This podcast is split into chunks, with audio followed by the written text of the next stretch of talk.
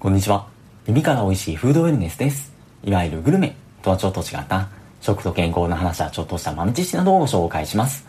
で、今回は端的に言うと、ノンアルコールに関する話なんですけども、最近需要が増えているというか伸びているらしいですね。日経 MJ が出しているヒット商品番付。これ半期に1回出ていて、東の横綱、西の横綱みたいな感じで、相撲の番付に習ってトレンドが紹介されるもの、よくご覧になるんじゃないかなと思うんですけども、その中で東の横綱は値上げ消費、家計直撃してますよね。そして西の横綱はリベンジ旅行。もうずっとコロナで行けなかったので行きたいですよね。そしてその1個ランク下の西の大関がメタバース。これは本当よく聞くようになりましたよね。そしてそれと並んで東の大関に来ているのがノンアル生活だったんです。日経新聞の記事によると、コロナ禍の健康志向でノンアルコールの市場が急拡大していて、各社とも商品売れ行き好調だったんだそうです。そして特に若い人を中心にソバーキュリアスっていうアルコールを飲まない生活が支持されているとのことでした。ソバーキュリアスって言葉があるんですね。聞いたことありますでしょうか？ソバーってシラフっていう意味で、プラスキュリアス、好奇心なので、もともとお酒飲みませんっていうことではなくて、お酒は飲めるんだけど、あえてお酒を飲まないっていう選択、ライフスタイルのことを言うようです。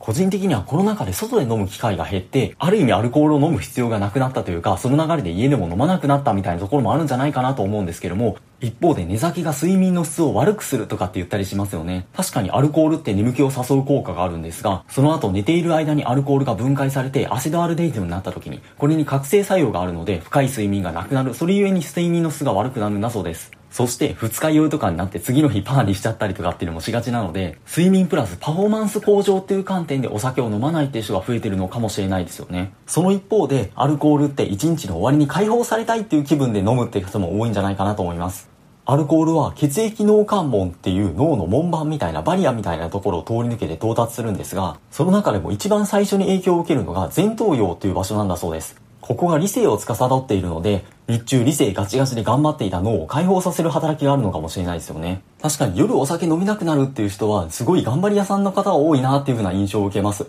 僕個人的にはあんまりお酒飲みたいってならないんですけど、単に日中頑張ってないだけなんじゃないかなっていうふうに思ったりもしました。ただ最初に理性を司る部分が影響を受けるっていうのは、歯止めが効かなくなってついつい飲みすぎてしまうっていうところにも影響するかもしれないですよね。ちなみに次に到達するのが、海馬っていう脳を司る場所で、それに飲んでいる時のことを覚えてない、記憶にないってことが起こったりするようです。これはあくまで一時的なものなんですが、でもアルコールが脳まで到達するとかっていう話を聞くと、長期的な脳の影響っていうのはちょっと気になりますよね。この点比較的直近に発表されたもので、継続的な飲酒によって脳の萎縮が見られたみたいな報告があるようで、これイギリスで3万6千人ほどを対象にしたものらしいんですが、1単位以上のアルコール摂取で影響が見られた。で、この1単位っていうのがイギリス基準で言うとアルコール 8g ぐらいらしいんですよね。例えば5%のビールで換算すると 200ml ぐらいになるんじゃないかなと思います。ただ脳の萎縮って年を取ると自然に起こるもので、これも記憶との関連とかっていうのを言ってるわけではないですし、摂取量も自己申告のもので、過去1年間の飲酒量を対象にしていたみたいです。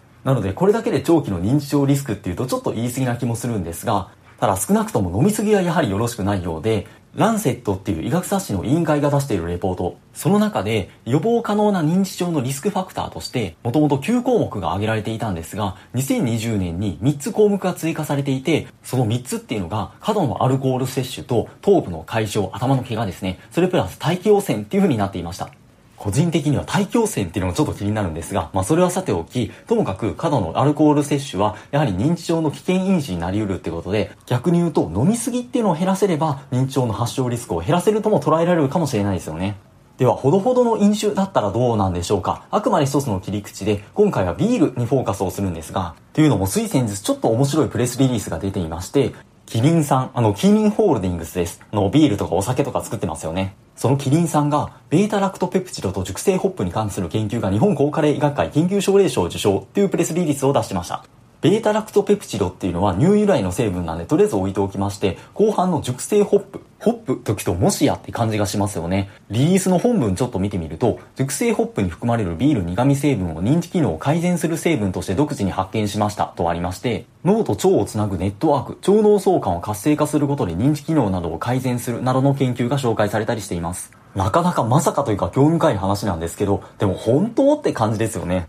そもそも企業が発表している研究の情報なので、それはいいこと言うだろうなっていうような感じもします。ところがビールと健康の話って意外と色々あるようで、それはまた別の機会で今回一部ピックアップになるんですが、ビールの本場といえばやっぱりドイツですよね。そのドイツの6つの都市、ボン、デュッセルドルフ、ハンブルク、ライプチヒ、マンハイム、ミュンヘン。割と聞いたことある名前も多い気がするんですが、その都市の約3200人の75歳以上の高齢者を対象に、アルコール飲料の摂取量と認知症発症との関連を調べたってものがあります。すいません、ドイツつながりってだけで、これビールには限らないんですけども、いずれにせよアルコール取ってる量が多いほど認知症の発症って高そうですよね。ところが、この高齢者を3年間追跡した結果では、やっぱり高齢ってこともあって、それなりに認知症を発症した方はいらっしゃったみたいなんですが、総じて言うと、アルコールを飲んでいる人の方が、認知症の発症率が約29%少なかった。その中でも、アルコール1日20から 30g 未満の人が、認知症発症リスク60%減、その中でもアルツハイマーに至っては87%減っていう結果になっていたようです。アルコール 20g って、アルコール濃度5%のビールに換算して 500ml ぐらいなんで決して多い量ではないんですが、しかもアルコールを飲んでいるからピンピンっていうよりは、この年でも元気にお酒が飲めるほどピンピンしている高齢者っていう捉え方もできるかもしれません。ただ、とは言っても、アルコールを飲んでいる人の方が認知症発症が少ないっていうのはちょっと意外な気もしませんでしょうか。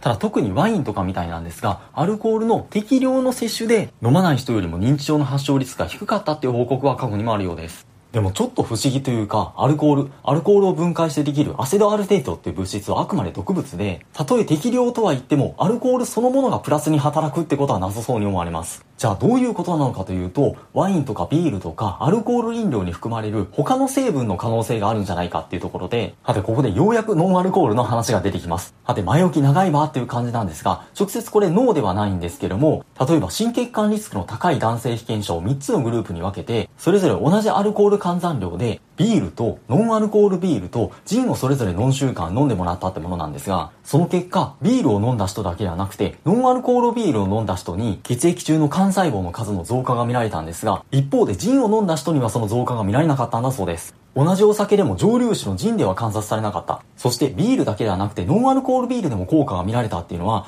ビールに含まれているアルコール以外の何らかの成分ってことは言えそうです。そして直近で出ていた報告でも、男性被験者を2つのグループに分けて、それぞれラガービールとノンアルコールのラガービールを4週間飲んでもらったんだそうです。ちなみに量は夕食後に11オンスってことなので、330ml ぐらい。決して量は多くないみたいなんですが、その結果、普通のラガーでも、ノンアルコールのラガーでも、腸内細菌の多様性が増していたんだそうです。この研究では両方で改善が見られたって話なんですが、それ以前に行われた別の研究では、ノンアルコールビールを飲んだ人だけが腸内細菌の多様性が高まったっていう結果になったものもあるそうで、この研究者も最も安全なアルコール摂取量はゼロなので、ノンアルコールビールの方がより健康的な選択になるんじゃないかっていうふうに言っています。ともかく、アルコール入っている入っていないに関わらず、ビールを飲むことによって腸内環境の改善が見られたって話は、確かに腸脳相関によって脳にもいい影響があるっていう可能性はあるのかもしれないですよね。と同時に決してアルコール入りである必要もないみたいです。とは言っても、じゃあアルコールは全くの無用の長物なのでしょうか？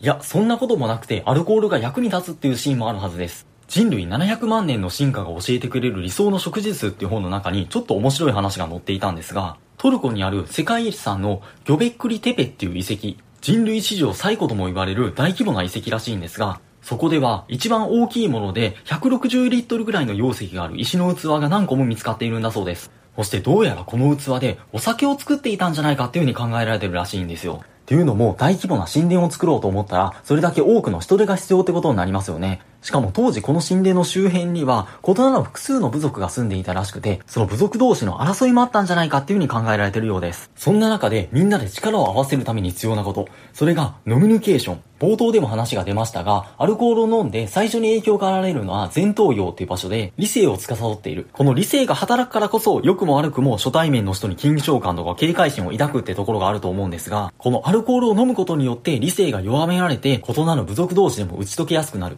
すなわちこの神殿でも異なる部族を一致団結させて大規模な神殿を作り上げるために、ここでたくさんお酒を作って宴を開いていた可能性があるってことらしいんですよね。そう、まさにノミニケーションですよね。人と人を結んで文明とか社会を築く特別な力として、アルコールが欠かせない存在になっていたんじゃないかっていう側面もあるようで、そしてそれはいつの時代でも、現代に生きる私たちでも同じなんじゃないでしょうか。冒頭の日経 MJ ヒット商品番付でも、リベンジ旅行っていうのが出てきましたが、リベンジ旅行だけではなくて、リベンジ飲み会っていうのもあるはずなんですよね。というよりもすでにリベンジされてる方も少なくないと思うんですけども、その久々のノミニケーションのまでも、やっぱりアルコールあってこそってところもあるんじゃないかなと思います。ではこの点どうなんでしょう？アルコールがなかったら、アルコールが前頭葉に作用するってこともないと思うんですが、ノミニケーションって意味ではどうなんでしょうか？その点同じ本からの引用で、ちょっと引用元は見つけられなかったんですが、被験者を集めてノンアルコールワインを飲んでもらって、その時に感じた感覚とか気分とかをアンケートで答えてもらって、同時に自律神経の働きも装置で計測をして、リラックスの度合いを調べたんだそうです。その結果、普通のアルコールを含むワインを飲んだ時と比べても、高揚感とか楽しさとかの増し具合は同じぐらいだったらしくて、そして自律神経の働きを見ても、普通のワインに負けず劣らずというか、むしろノンアルコールの方がリラックスしているんじゃないかっていうぐらいだった。そして、ノンアルコールのビールとかカクテルでも同じような結果が出たんだそうです。そう思うと、たとえアルコール入りじゃなくても、気分で祝えるってところはあるのかもしれないですよね。ただこの点については、アルコールがいいとか悪いとかっていう問題ではなくて、